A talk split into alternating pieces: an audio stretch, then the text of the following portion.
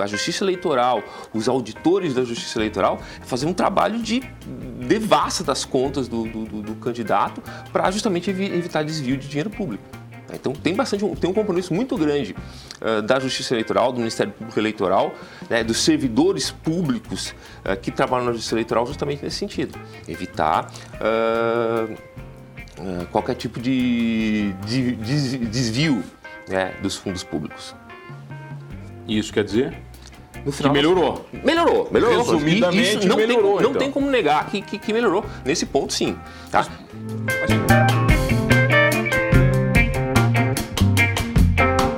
Oferecimento Giasse Construtora. Para você o nosso melhor. Giasse Supermercados. Pequenos preços. Grandes amigos. E Unesc. Formação e inovação para transformar o mundo.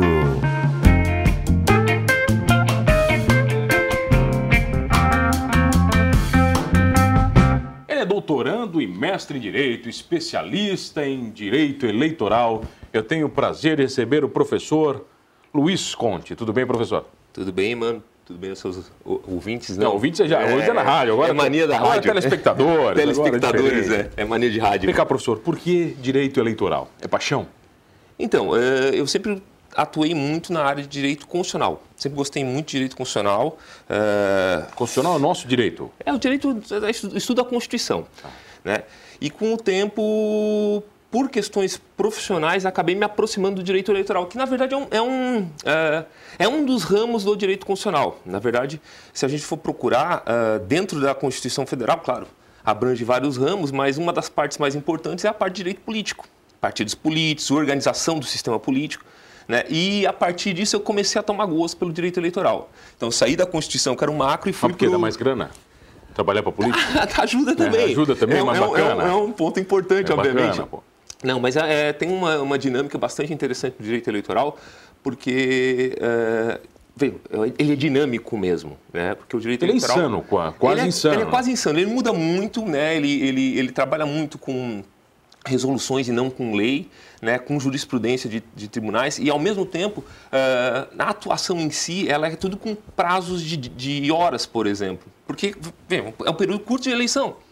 Né? Então, geralmente, os prazos para o advogado, ele é, é com, contado em horas. Mas nem todo advogado se dá bem com esse tipo de, de, de procedimento, né, professor? É, exatamente. São especialidades muito é, distintas. É, é, na verdade, o, o, grande dilema, na verdade, do direito eleitoral e do direito público em geral, né, é que ele exige um grau de especialização, é, de estudo, não que nos outros ramos do direito não, não existe também, mas é que são nichos ainda bem pouco explorados uh, dentro do direito. Não vai encontrar, por exemplo, uh, a mesma quantidade de cursos de direito eleitoral uh, que tem, por exemplo, para direito do trabalho. Né? Para ter uma ideia, várias universidades adotam o direito eleitoral apenas como uma disciplina optativa né? e não uma disciplina obrigatória. Então, o aluno geralmente nem tem contato com o direito eleitoral na, na graduação. Ele vai ser obrigado a se especializar depois numa pós-graduação é, e buscar livros, e que foi mais ou menos a minha situação também. Eu, eu fui estudar direito eleitoral uh, a partir de doutrina, a partir de manuais. Eu não tive isso na faculdade. Né? E não fiz uma especialização específica para o direito eleitoral. Você teve gente, que aprender no... A gente aprende na marra. Na força, vai na Exatamente, marra. vai aprendendo na marra. Ô, Conte, se a gente pegar uh, o direito eleitoral nos últimos 10 anos, ele mudou muito do que podia, do que não pode, né? os direitos dos partidos, os direitos dos próprios candidatos. Isso melhorou ou piorou? E a minha pergunta, eu acho que ela tem dois viés. Uhum. Ela melhorou ou piorou para o povo e melhorou ou piorou para os partidos e para os candidatos? Eu acho que uh, a gente teve um engessamento nos últimos anos é, da legislação eleitoral. Uh, tem, tem-se muito medo da eleição. Né? O Brasil eh, se caracterizou por um período político bem grande, eh, um período histórico, na verdade, bem grande, em que a, gente duvidava muito da idoneidade das eleições. Né? Se as eleições eram ou não, eh, refletiam ou não a vontade do eleitor, por questão de fraudes eleitorais. Era, treta. Era uma coisa, é, mutreta, na mutreta, verdade. Mutreta brasileira. mutreta brasileira. É. Uh, então, com o tempo que foi se, se criando toda uma legislação eleitoral para impedir a fraude. No voto, uh, no pedido, na entrega de, de, uh, de, bens em troca de voto, né? o famoso, ah, sei lá, dá um, uma, um milhar de tijolo e eu voto em ti. Né, em troca do voto e tal. Showmício. Showmício, que era famoso também, que a gente ia assistir, eu nunca lembro, nunca esqueço, que em 1989, no meio da eleição, eu, devia, eu tinha 10 anos de idade, né, eh, eu lembro daquela eleição muito porque tinha um show do Luiz Caldas, que o que o Collor trouxe ali na, na prefeitura, ali na frente de, do teatro. E, pô, e daí eu lembro que muita gente ficou emocionada com o Collor, que trouxe o Luiz Caldas. Luiz Caldas, na época, era, cantava aquela, a, a abertura da novela Tieta. E daí muita gente acabou se convencendo em votar por causa disso. Mas, assim, esse engessamento foi. Foi assim, engraçado isso hoje. é, hoje, hoje Não, em dia. Hoje é engraçado, cara. Você ri disso, né? É, mas, mas tu, tu vê como era a eleição. Uh, uh, e nós não estamos falando de muito tempo atrás. Né? Eh, se tu lembrar, e aí tem as tendências, né? Teve o showmício. Eh, eu não lembro qual foi a eleição, eu acho que a eleição de 2003, que a tendência era aqueles, aqueles bonecos dos candidatos no, na, na, ah, aqui, na Avenida Centenário. Meu Deus do céu, lembra? era só boneco, lembra? só boneco, exatamente. E, e, agora isso acabou também. Né? Eh, então, tem essas tendências. Só que esse, esse engessamento na medida que, claro, tornou hoje, hoje é muito mais uh, crível o resultado das eleições. A gente pode dizer que, que as eleições refletem uh, exatamente a vontade do eleitor, seja ela certa ou errada, né? Uh, mas ao mesmo tempo ela criou uma série de empecilhos. Primeiro, a eleição ficou chata. Para quem. Para quem é candidato? Pra, não, não só para candidato, para todo, todo mundo. Para todo mundo a eleição ficou chata. Ela não tem mais interesse em eleição, porque os programas uh, eleitorais, por exemplo, são super simples, não tem nenhum tipo de chamativo. Uh, a questão da. A exploração publicitária foi muito limitada? A, a publicidade foi toda limitada. O, o, horário político, que era um espaço em que geralmente se expunha as ideias dos candidatos, hoje uh, basicamente desapareceu. Até porque mudou a tecnologia, né? A gente também tem que pensar que hoje o celular ele, ele tem um peso muito maior Uh, no cotidiano, tu fica muito mais tempo no celular do que tu fica na, na, na frente da televisão, né? E, e, internet, né? Agora só o ano passado que se permitiu pela primeira vez uh, propaganda paga na internet, então está mudando nas, nas, redes sociais, né? E, mas assim, no geral, a eleição ficou chata e perigosa. Porque, e, claro, para mim é bom, para os advogados que atuam muito na área suscetível a erro? É muito suscetível a erro, porque a, o candidato fica toda hora com um, um peso na cabeça muito grande. Está falando alguma coisa que não pode? Se está fazendo? Exatamente, questão de prestação de contas, questão de publicidade, quer dizer, uma, uma atividade muito importante que o advogado eleitoral tem hoje em dia por exemplo, é, é fazer palestra para os cabos eleitorais, para as pessoas que é, organizam a eleição, que fazem o dia a dia da eleição, para explicar o que pode e não pode. Né? O que, que é, por exemplo, boca de urna, o que, que é, até que ponto eu posso pedir o voto de uma pessoa. Eu quando posso fazer camiseta, pedir, quando... eu não posso fazer camiseta. Um, um, um, dos dados importantes aí. E tu vê que uma coisa dinâmica mesmo. A legislação eleitoral no ano passado, a do ano passado, ela dizia que era proibido votar com, com camiseta de candidato. Né? Era proibido. Só que o que aconteceu? Uh, a própria Justiça Eleitoral se deu conta que não ia ter como fazer o controle disso tá? por conta da, da massa de pessoas que uh, começou a confeccionar a camiseta do Bolsonaro para ir vestir no dia da eleição, ir vestido. E a Justiça Eleitoral teve, que modi modificar o entendimento dela e dizer: não, pode. Pode ir lá vestido, ir vestido com a camisa do Bolsonaro. Sabe? Ou do Pela onda. Pela é, onda pela que onda que tinha. Era uma coisa que era inevitável. É, acontece desses, desses, desses negócios também. Agora, uma coisa boa é que o político agora não pode mais não pagar, né? Não existe mais político velhaco, né? É, isso é uma coisa boa do novo processo. É, para nós também é importante. Para todo né? mundo, né, cara? Pra todo mundo. Mas, não, assim, ó... Não, é... trabalhou, eu trabalhei com publicidade há 20 anos, trabalho uhum. com publicidade. Isso sempre foi um, uma máxima. Você trabalhar para político e não saber se vai receber. É, é. é isso, isso vem tudo de uma evolução da, uh, tanto da lei eleitoral quanto da própria administração pública em geral. Porque antes o que, que tu fazia? Beleza, tu investia, tu contratava, espero não estar tá falando bobagem aí para para né, nenhuma não, sobre um processo não depois. Não sei, né, professor? Quem está falando Vamos senhor. Lá, né? Lá, é Mas senhor, o que, que era o costume? Tu contratava um publicitário, contratava uma gráfica com a promessa de que, olha, tu vai fazer para mim, faz de graça, eu vou me eleger C. E aí, C. C, eu me elegei e eu vou garantir para ti um contrato com a administração pública. Né? E uma vez, isso era muito, muito comum de acontecer, né? O que acontecia? No teu caso é que tu acho que tu pegou o candidato errado, não, se elegeu. Não, pode ser, pode ser, pode ser, pode ser. Não se elegeu. Mas de qualquer Não, falo forma... eu como publicitário no geral do, do mercado. Sim, eu mas trabalhei, é- eu trabalhei muito pouco com política na minha, na minha vida de, de comunicação. Mas de fato era, era, uma, era uma tendência. Hoje em dia não. Hoje em dia, ah, até porque tem o fundo eleitoral, tem o fundo partidário e a prestação de contas ela é absolutamente Precisa. precisa. Precisa, assim, ó. Ah, todos os gastos, inclusive eh, todos os gastos recebidos, inclusive, por exemplo, a, a- a tua doação eh, de trabalho, se tu doar teu trabalho, tem que ficar constado lá na, na prestação eleitoral.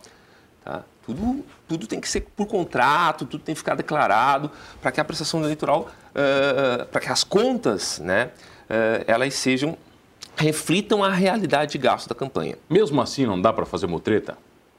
Ah, deve dar. Eu vamos, não faço. Vamos falar disso eu na volta? Faço. Vamos falar disso na volta? Eu tenho professor, tenho professor não, tenho o prazer de receber o professor especialista em direito eleitoral, Luiz Conte. É rapidinho, é só o tempo da gente avaliar um voto aqui, vai. Voltamos, voltei aqui no Humanos Talk Show e você já sabe, aqui na RTV Criciúma, todas as noites, duas entrevistas, sempre inéditas para você. 11 da noite, popular 23 horas. Perdeu um programa Humanos? Vai lá no Humanos Talk Show. No YouTube você vai curtir todos completinhos, inclusive este, com o professor Luiz Conte. Professor, estávamos na parte de que você não faz mutreta. É, não, não faço. Isso é importante registrar. Né? Não, assim, ô, ô, mano, claro, deve, sempre existe uh, formas de burlar a legislação, né, obviamente. Só que hum, o que a gente tem visto, a gente viu na última eleição, principalmente, o que aconteceu? Uh, a fonte de, de, de fundo eleitoral na, na, na, política brasileira sempre foi de dois recursos.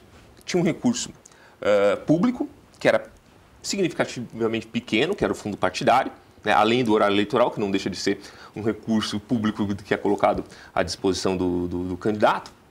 Mas também uh, tinha a possibilidade de conseguir uh, doações, principalmente de pessoas jurídicas. Porque, no final das contas, uh, a gente não tem no Brasil a cultura de doar para o candidato. Né? Então, a gente tinha eram grandes corporações, JBS, Odebrecht, etc., que acabavam investindo em diversos partidos políticos, diversos candidatos. Investindo, né? Não doação, né? Era investimento. É, a, a, palavra é essa. Era é investimento. Né? Uh, e porque não, qual é a razão da JBS estar tá investindo, uh, sei lá, 50 milhões de reais na campanha do Aécio Neves e 80 milhões de reais na, na campanha da Dilma? Estou chutando os valores. Né? Uh, qual é a razão? Bom, do ponto de vista ideológico, nenhum. Né? Porque senão tu não estaria doando para as duas campanhas. Tu está doando para as duas campanhas absolutamente porque tu tem um interesse de que essa doação de alguma forma se reverta né, em benefícios é, políticos posteriores. O C, né? É, é. O C. É, o C. No caso, ela pagou para os dois, então... É, exatamente. Então, é, a o C vem, o C vem. diminui a chance de, de, de derrota. Aumentou, né? É, não, diminui a chance de derrota. É, e daí, o que aconteceu? Uh, em 2016, 2016, o STF entendeu que essa, esse tipo de doação de pessoas jurídicas era incompatível com a Constituição Federal. Tá? E a resposta, então, que o nosso sistema político deu tá? foi o quê?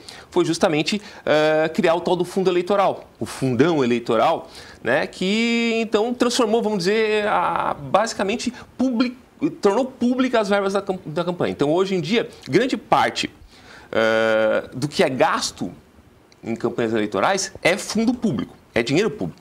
Tá? Nós estamos pagando. Nós estamos pagando. Tá? Nós estamos pagando. Eu não acho que isso seja uma. Vamos, depois eu, eu até posso voltar para isso. Mas assim, então, beleza. O que aconteceu?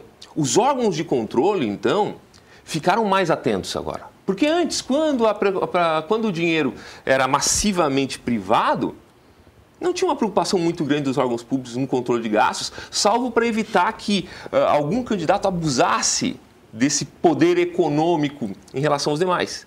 Hoje em dia, não. Como é dinheiro público, que a gente tem visto é que a Justiça Eleitoral, os auditores da Justiça Eleitoral, é fazer um trabalho de devassa das contas do, do, do candidato para justamente evitar desvio de dinheiro público. Então, tem, bastante, tem um compromisso muito grande uh, da Justiça Eleitoral, do Ministério Público Eleitoral, né, dos servidores públicos uh, que trabalham na Justiça Eleitoral justamente nesse sentido. Evitar uh, qualquer tipo de, de, de desvio né, dos fundos públicos. Isso quer dizer? Final, que melhorou. Melhorou, melhorou. Resumidamente, não melhorou. Tem, não então. tem como negar que, que, que melhorou. Nesse ponto, sim. Tá? Mas, mas quando você, fala, você falou de uma coisa, por exemplo, que a eleição ficou mais chata. Né? Ficou. Mas é, é, é inevitável a gente entender hoje que o eleitor tem mais voz. A rede social deu muita voz para o eleitor. Mudou bastante. Isso mudou totalmente, porque você não tinha voz. Você tinha os veículos tradicionais que só te colocavam a informação e você não tinha como responder a essa informação. Uhum. É, Hoje o eleitor, ele talvez, ele influencia muito mais uma eleição do que ele influenciava 10 anos atrás. Só que ao mesmo tempo, mano, concordo contigo plenamente. Hoje em dia, as redes sociais elas são uma ferramenta excepcional que ah, o, o- o presidente da República, inclusive, foi o primeiro a, se atentar a isso e se utilizou muito bem da- da- das redes sociais nesse sentido. Né? O que a gente vê até hoje uma dificuldade. Tu vê como a- o presidente da República tem facilidade de pautar temas fugindo da mídia tradicional só pelo Twitter. Tá? Só pelo Twitter ele consegue fugir. A gente, que a gente vê a Folha de São Paulo replicando o Twitter do presidente da República. É, não é mais entrevista coletiva, é o Twitter do presidente É o Twitter, República. Mudou completamente a forma de comunicação. E que tu vê que os outros, as outras forças políticas não conseguiram alcançar isso ainda. É, então a gente vê que vai ter uma vantagem muito grande eh, do grupo que está no poder hoje, do, do, do presidente da República e da, da- do pessoal que está em volta dele, de eh, utilizar as redes sociais de uma forma muito benéfica, porque faz uma ligação direta com, com, com o eleitor. Tá? Só que, ao mesmo tempo, eh, a imprensa, de alguma forma, também fazia uma filtragem do que era verdade e do que era fato e do que não era fato. Mas daí a gente pode entrar numa discussão eterna, professor. É, beleza. Aí é uma discussão sem fim, né? Mas- se, mas o se realmente o poder hoje- deveria, se o poder deveria permanecer na mão da imprensa tradicional ou não, né? Hum, não. Um questionamento nesse não, sentido. Eu nem discuto a questão do poder, mas é, o que a gente pode dizer é que nas redes sociais, e vejam, isso é fato, não tem como voltar ao status quo antes, não tem como voltar para o que era antes. As redes sociais são, são um fato inexorável da nossa vida, da nossa realidade, e nós temos que aprender a trabalhar com elas. né? Nós temos que ver as vantagens delas, por exemplo, essa possibilidade de comunicação direta com o eleitor, mas ao mesmo tempo temos que pensar em ferramentas para impedir que daqui a pouco informações deturpadas acabem influenciando ah, na hora do voto. Né? E isso é uma preocupação que a Justiça Eleitoral tem. Você já tem, você tem grupo de família? Tem, Tem, né? tenho. Você tem tia, tio, Tenho. vô, vó, mãe Tenho. usando Sim. os grupos. É impossível, impossível. Controlar a informação deturpada, conte. É, É, é, impossível, pô. Tem se buscado alguns que a gente vê que a as próprias redes sociais têm criado alguns mecanismos, né? Por exemplo, aquela questão do, do que tu encaminha hoje alguma notícia, alguma informação pelo WhatsApp, o WhatsApp diz lá encaminhado, né? É justamente para tentar alertar que não é aquela pessoa que está transmitindo a informação. Você acha que tem algum efeito isso, cara? De verdade? Eu tendo a ser uma pessoa é, esperançosa. né? A esperança eu também tenho, mas eu sou realista em alguns casos, conte. Não, não adianta merda nenhuma. É, o Kafka que dizia que há muita esperança, mas não para nós, né? Então eu acho que é mais ou menos, quem sabe, no futuro a gente aprenda a, a trabalhar com isso. Mas assim, a, a justiça eleitoral também não pode evitar, é, fechar os olhos e dizer, não, esse fenômeno não existe, vamos deixar tudo acontecer do jeito que está, porque senão a coisa vai, vai também desandar demais. Mas tentar controlar a rede social não é tentar controlar o incontrolável? Pode ser.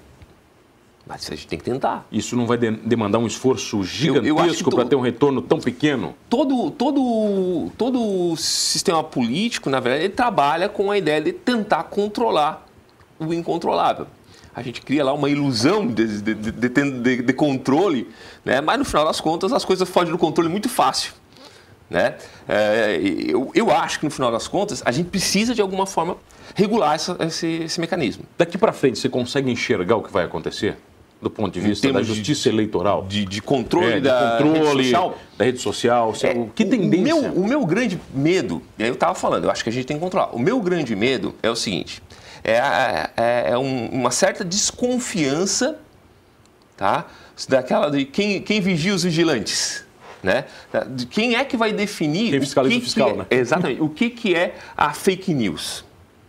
Né? É, esse é um, é um porque para mim não é o problema não é tanto controlar as redes sociais. Eu acho que até é possível fazer um controle de rede social, mas até que ponto é desejável esse controle? Até que ponto a gente pode chegar e dizer que esse controle percebe? Até que ponto eu vou permitir esse controle até o momento que ele possa virar uma censura. Tinha, uma, tinha um slogan da antiga TV Manchete, eu não sei se você lembra. Lembra da TV Manchete? Sim. Diante do que aconteceu, virou manchete, se não virou manchete, não aconteceu. Ah, lembro sim. Era incrível esse slogan. Exatamente. É, é mais ou menos isso que você está falando. É, exatamente. É. É, é a credibilidade da informação. É. O, o grande problema, e aí é, é esse, hoje em dia a gente vive com. É um, a gente vive num mundo de céticos. Só que céticos que acreditam em tudo. Já viu isso? A gente não acredita em um monte de coisa, mas ao mesmo tempo acredita em tudo. Sabe? A gente Eu, desconfia acreditando? Desconfia acreditando. Né? Não sei que tu, a gente pega, replica no, no, é, coisa na, na, rede social, às vezes sem confirmar a fonte. Pô, por que eu vou confirmar a fonte? É né? uma notícia, vou lá replicar. Aí quando tu vê, já aconteceu várias vezes. Pô, olha só o que esse imbecil tá falando aqui. Aí replica lá, aí quando tu vê é um perfil fake do cara, sabe? É, é tá muito complicado. A gente tá vendo, é, tem gente que fala que é a, a era da pós-verdade, né? Que a gente tem uma dificuldade muito grande de, de, de, de é, de encontrar alguns fatos que sejam unânimes para todo mundo. A gente está lá discutindo, a Terra é plana ou não é, não é plana? É, é, existe aquecimento global? É, ou não existe que é plana. Igual essa mesa que é, é, é engraçado que, tipo... Tá sacanagem. Mas são coisas que, tipo... A, a, a, eu sou dos anos 90, tá? Ah, para você o mundo ia acabar em 2000? Pô. Exatamente, né? Para nós, para mim o mundo acabava no, Eu também, pô. Não era nem para estar tá aqui. Exatamente, era dia 11 de agosto de 2000. Não, teve o calendário Maia, depois teve a virada do milênio, o bug do milênio. Ah, o bug do milênio, é. Daí é, o... Ia acabar antes. É, né? o Skynet ia ser, Skynet, né? Skynet, o bug do milênio. Professor, vem cá, não dá tempo para mais nada. Só para lhe agradecer. Imagina. Né? Vamos fazer o seguinte, você volta mais perto das eleições? Pá, com certeza. Porque daí a gente vai discutir o que pode e o que não pode, porque até lá pode mudar muita coisa. Não, já vai mudar. Já está mudando. Já está mudando? Já está mudando. Professor Luiz Conte, que prazer recebê-lo. Prazer é meu. Prazer ter você toda noite aqui comigo. E não esqueça de uma coisa, hein? Espalhando fake news ou não, somos todos humanos.